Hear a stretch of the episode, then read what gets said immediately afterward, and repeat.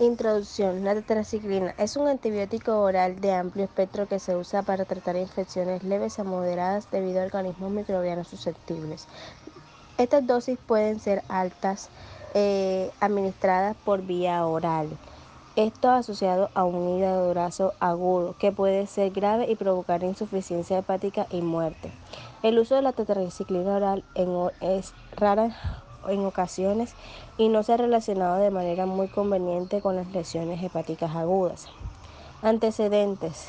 Este es un antibiótico oral de amplio espectro y un derivado semisintético de Streptomyces antinobacteria. La tetraciclina actúa inhibiendo la síntesis proteica al unirse a la subunidad 30S de los ribosomas, de los ribosomas microbianos. Las células humanas son menos susceptibles a esta inhibición. La tetraciclina se aprobó por primera vez para uso en Estados Unidos en 1957 y fue una de varias tetraciclinas orales utilizadas en ese momento, muchas de las cuales ya no están disponibles o se usan solo para medicina veterinaria. Las formas más modernas de la tetraciclina incluyen la doxiciclina y la minociclina que se utilizan con mucha más frecuencia y tienen indicaciones similares. Actualmente la tetraciclina se usa con mayor frecuencia para las infecciones de las vías respiratorias superiores y de la piel y los tejidos blandos y cada año se surten más de 2 millones de recetas. La terapia crónica con tetraciclina es eficaz para mejorar el acné debido a su mejor absorción y penetración tisular. La aminociclina y la doxiciclina han reemplazado en gran medida a la tetraciclina para estas indicaciones. Este medicamento también se activa contra infecciones con varias infecciones de resquecias, espiroquetas, clamidias y microplasma y a menudo se usa para el tratamiento de uretritis inespecíficas y varias infecciones de riqueza como la fiebre maculosa de las montañas rocosas y la enfermedad de Lyme. Hepatotoxicidad de, la tetraciclina. Las dosis altas de tetraciclina intravenosa pueden inducir la enfermedad del hígado graso y pueden provocar una disfunción hepática grave, insuficiencia hepática aguda y la muerte. Este síndrome es más común entre las mujeres embarazadas, principalmente durante el último trimestre o el periodo posparto temprano. Sin embargo, se han informado casos de hígado graso agudo atribuido a tetraciclina intravenosa en mujeres e incluso en niños. La lesión se caracteriza por la aparición de debilidad, fiebre, fatiga, náuseas y dolor abdominal después de 3 a 10 días de tratamiento. Las pruebas de laboratorio muestran elevaciones mínimas a moderadas de las concentraciones séricas de aminotransferasa y fosfata alcalina con ictericia leve pero presencia de hiperamonemia y coagulopatía. Pancreatitis, la disfunción renal y la acidosis láctica también son frecuentes, aunque no siempre se buscan específicamente. El síndrome puede ser reversible si se suspende la tetraciclina de inmediato, pero por lo general se reconoce tarde y puede progresar a insuficiencia multiorgánica y muerte a pesar de suspender el fármaco.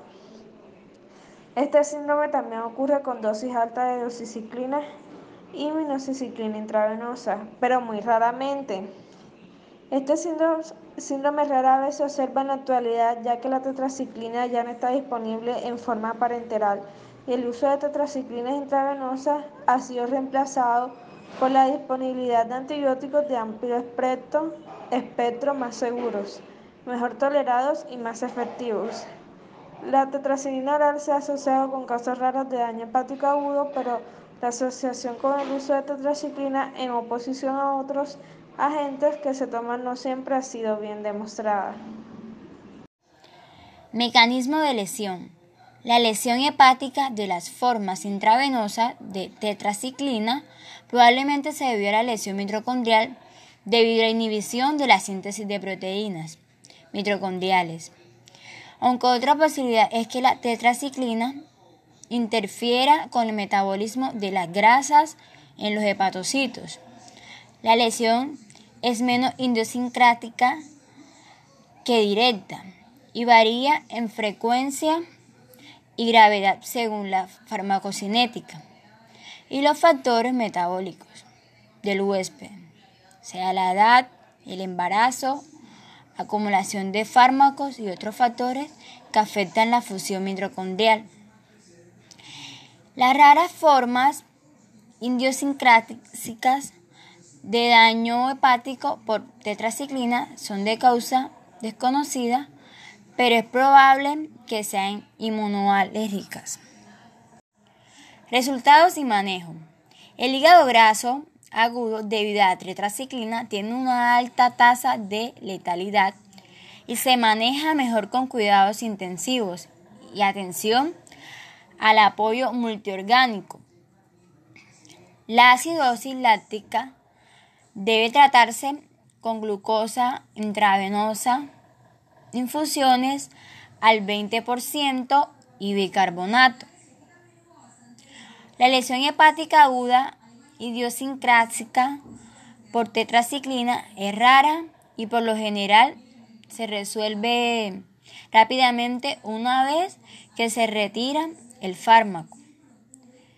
Se ha informado de un caso de colestasis crónica con síndrome de vías biliares desaparecidas, aunque el paciente había recibido varios medicamentos que podrían haber explicado la lesión hepática.